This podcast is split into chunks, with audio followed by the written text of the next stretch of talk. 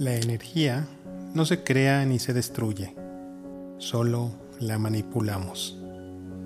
Hola, amigas y amigos de Espiritualidad de Bolsillo. Bienvenidos a este nuevo capítulo que se titula Creando Ando. Voy a hacer un poco de contexto para todas las personas que nos leen o nos escuchan fuera de México.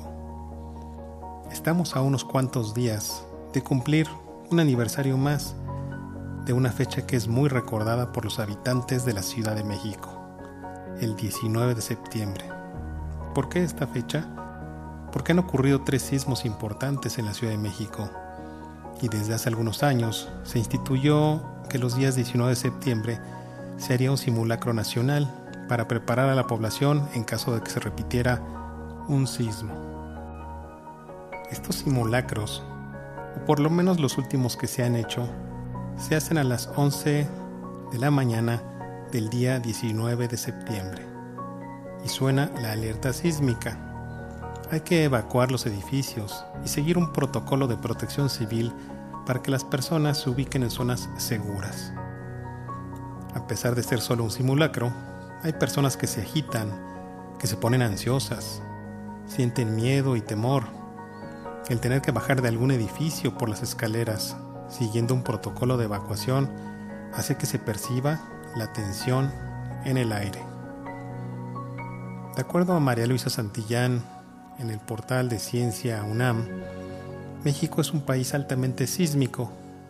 Más de 15.000 sismos ocurren durante un año, lo que significa que al día el piso se mueve bajo nuestros pies más de 40 veces la mayoría de estos movimientos son menores a magnitud 4 en la escala de Richter, por lo que nosotros no los sentimos y solo son detectados por la instrumentación sísmica. Pero eso no significa que no esté temblando cada día.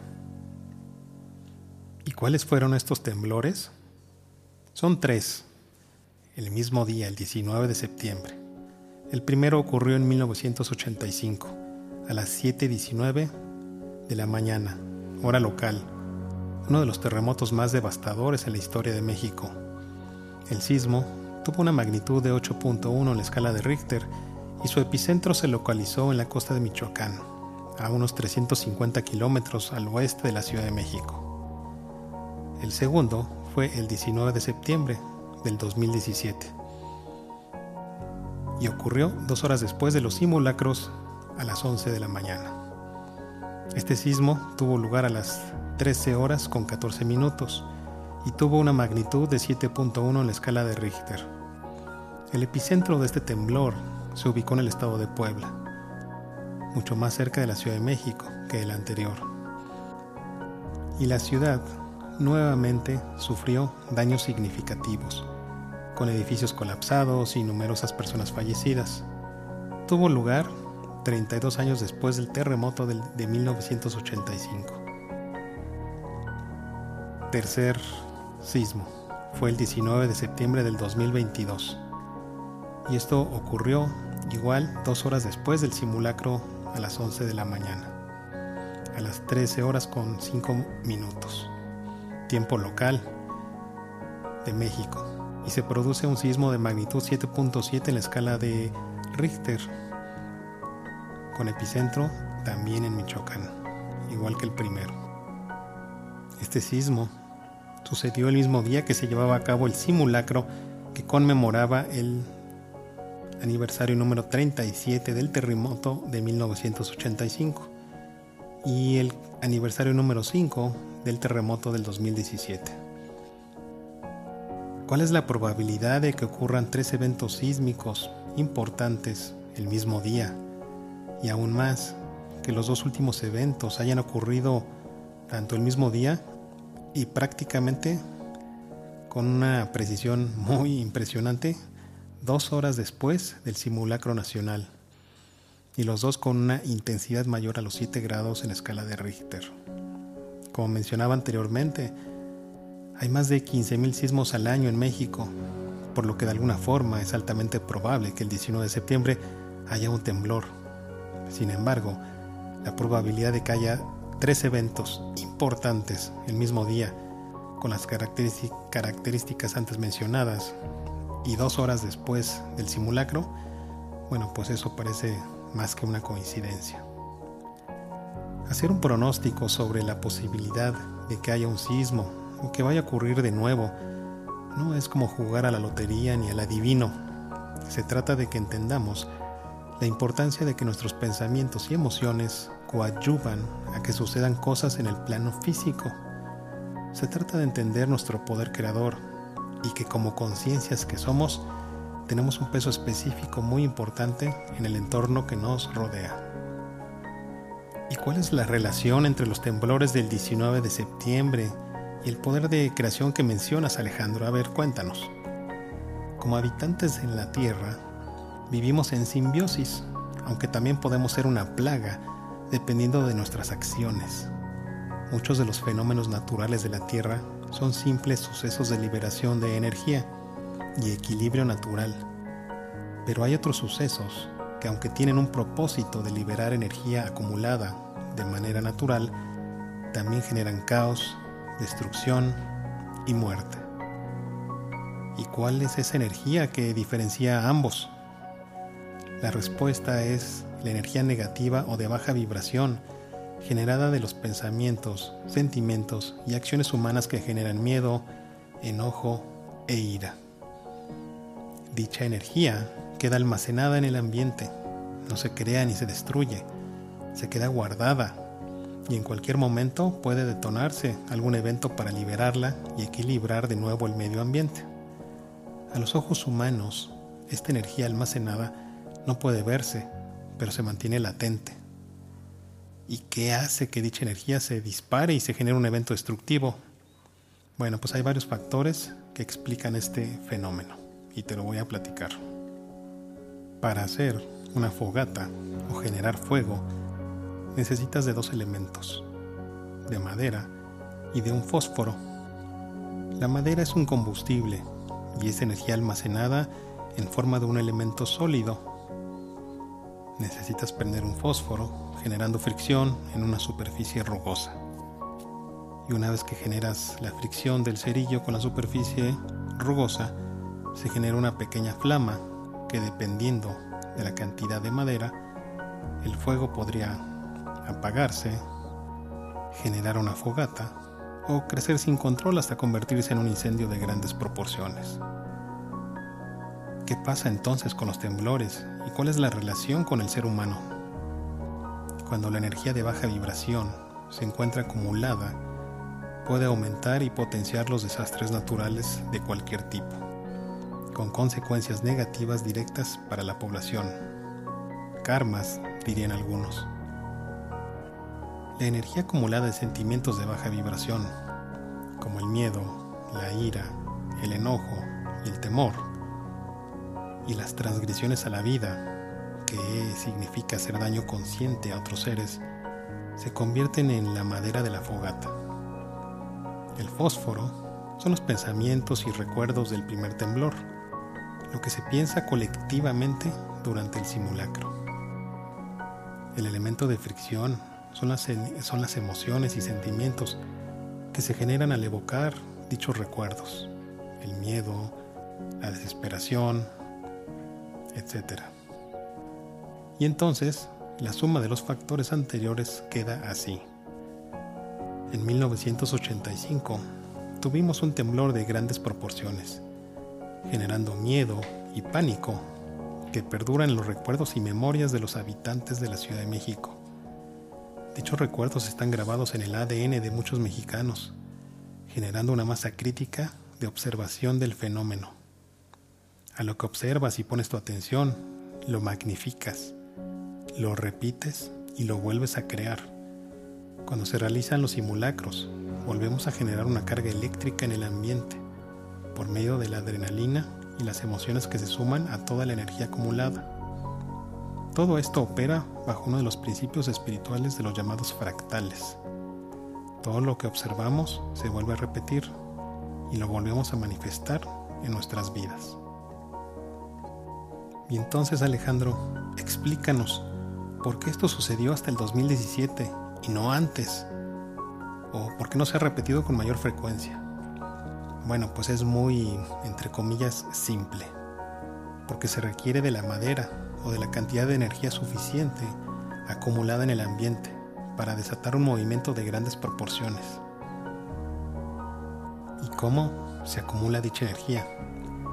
Esa energía son los pensamientos y sentimientos de baja vibración. La gente vive enojada y con, miedo por temas como la inseguridad, la corrupción, la situación económica del país, la inflación, etcétera, etcétera. Estos pensamientos y sentimientos se elevaron por la coyuntura sociopolítica del país en aquel año. No voy a entrar en temas políticos para no desviar la conversación, pero digamos que había millones de seres humanos generando diariamente sentimientos de molestia y otros sentimientos similares, enojo, ira, y esto generó una masa crítica en aquel momento. Para todas aquellas personas familiarizadas con los principios de creación, saben perfectamente que los principios de manifestación son pensar, sentir, visualizar y vivir, experimentar como si ya estuviera sucediendo. El pensar, que es una energía masculina, más el sentir, que es una energía femenina, da como resultado la creación. O sea, haces un simulacro y pones a miles o millones de personas a recordar el suceso con una fuerte carga emocional, haciendo este simulacro y ensayando como si ya estuviera sucediendo de nuevo. Y que puede salir mal. Bueno, pues me tocó vivir los tres sismos, y me ha tocado estar en varios de los simulacros donde muchas personas vuelven a sentir y a vivir los recuerdos de aquel 19 de septiembre de 1985. En este 2023 tenemos de nuevo una mezcla riesgosa, pues no solamente hay muchos sentimientos de baja vibración en el ambiente, como ha sucedido en muchos países, hay una polarización en la sociedad causada y promovida por diferentes actores de la política. Y ojo, se suma un factor muy importante. En los últimos meses hizo mucho calor en muchas zonas del planeta. Bueno, ¿y esto qué tiene que ver? A ver, empezamos con un tema y ahora vamos con el calor, con el clima. Bueno, pues la energía del Sol es energía masculina y que llegó por oleadas por varios meses y quedó esparcida, depositada y acumulada en el medio ambiente. Las tormentas solares, por ejemplo, irradian una gran cantidad de energía electromagnética que afecta incluso diversos aparatos en la Tierra, sistemas GPS y hasta redes celulares. Y a, y a todo esto, en unos días, el próximo 19 de septiembre, estaremos haciendo una mezcla de la energía masculina del Sol, toda esta energía que ha sido depositada y que ha llegado por oleadas, más la negatividad en el ambiente por las molestias de la sociedad en muchos aspectos que han pasado en el país, más la energía femenina, que es toda la parte emocional que se libera durante el simulacro, por medio de los recuerdos, el miedo, el temor, la muerte, etc. ¿Y qué sucederá? No lo sé. Podría haber un sismo igual que los años anteriores. Quizás sí, quizás no aunque hay otros factores que entran en juego y que pueden ayudar a mitigar esto. ¿Y qué factores? Bueno, pues hay uno muy importante, que es la transmutación. ¿La trans qué, Alejandro? Transmutar es un término que se utiliza en diversas disciplinas y contextos para referirse al proceso de cambiar o transformar una cosa en otra, especialmente cuando se trata de cambiar la naturaleza, forma o estado de algo de manera fundamental. En un contexto más abstracto, la transmutación puede referirse a la transformación personal o espiritual. Se trata de cambiar aspectos de uno mismo, como actitudes, emociones o creencias, para evolucionar y mejorar como individuo. La transmutación espiritual se asocia con el proceso del autodescubrimiento y del crecimiento interior. Regresando al tema de los sismos, la escala de Richter es una escala logarítmica de base 10. En otras palabras, un sismo de magnitud 8 no es dos veces mayor que uno de magnitud 4. Es 10.000 veces más grande. Imagina la cantidad de energía liberada en los sismos del 19 de septiembre en México y que tuvieron los tres una magnitud mayor a los 7 grados en la escala de Richter. En cuanto a la transmutación y las emociones, el reconocido autor David Hawkins descubrió que tu frecuencia energética puede afectar a las frecuencias energéticas de los que te rodean. Tu energía no solo te afecta a ti y a tu vida, sino que influye a los que te rodean también. La luz disuelve la oscuridad. El amor disuelve el miedo. Una persona en alta vibración y con sentimientos de amor propio puede influir a su alrededor a miles de personas y cambiar positivamente a su entorno. Así como la escala de medición de los terremotos y sismos es en escala logarítmica, la escala del Dr. Hawkins también nos muestra una escala logarítmica donde las emociones elevadas tienen una vibración y un efecto mucho mayor que las emociones negativas. Somos una conciencia viviendo una experiencia terrenal en un mundo físico que está hecho de materia y la materia finalmente es energía. Nuestra conciencia finalmente da forma también al mundo físico. Mm, suena muy interesante Alejandro, pero todo esto me parece que caes dentro de la charlatanería, el esoterismo, la pseudociencia. Bueno, tienes derecho a creer lo que tú quieras. La verdad se comienza a mostrar de muchas maneras. La verdad universal. Y depende de cada quien abrazarla y crecer o seguir en donde están. Oye Alejandro, yo sí creo en esto me interesa lo que dices y quiero ayudar a transmutar la energía, pero yo vivo a miles de kilómetros de la Ciudad de México o vivo en otro país. No importa, podrías trabajar activamente trabajando en lo que se conoce como acción compasiva, meditando, visualizando y mandando sentimientos de alta vibración, de amor, de luz, de esperanza, de calma hacia esta zona. Y también lo puedes hacer a otras zonas de conflicto en el mundo.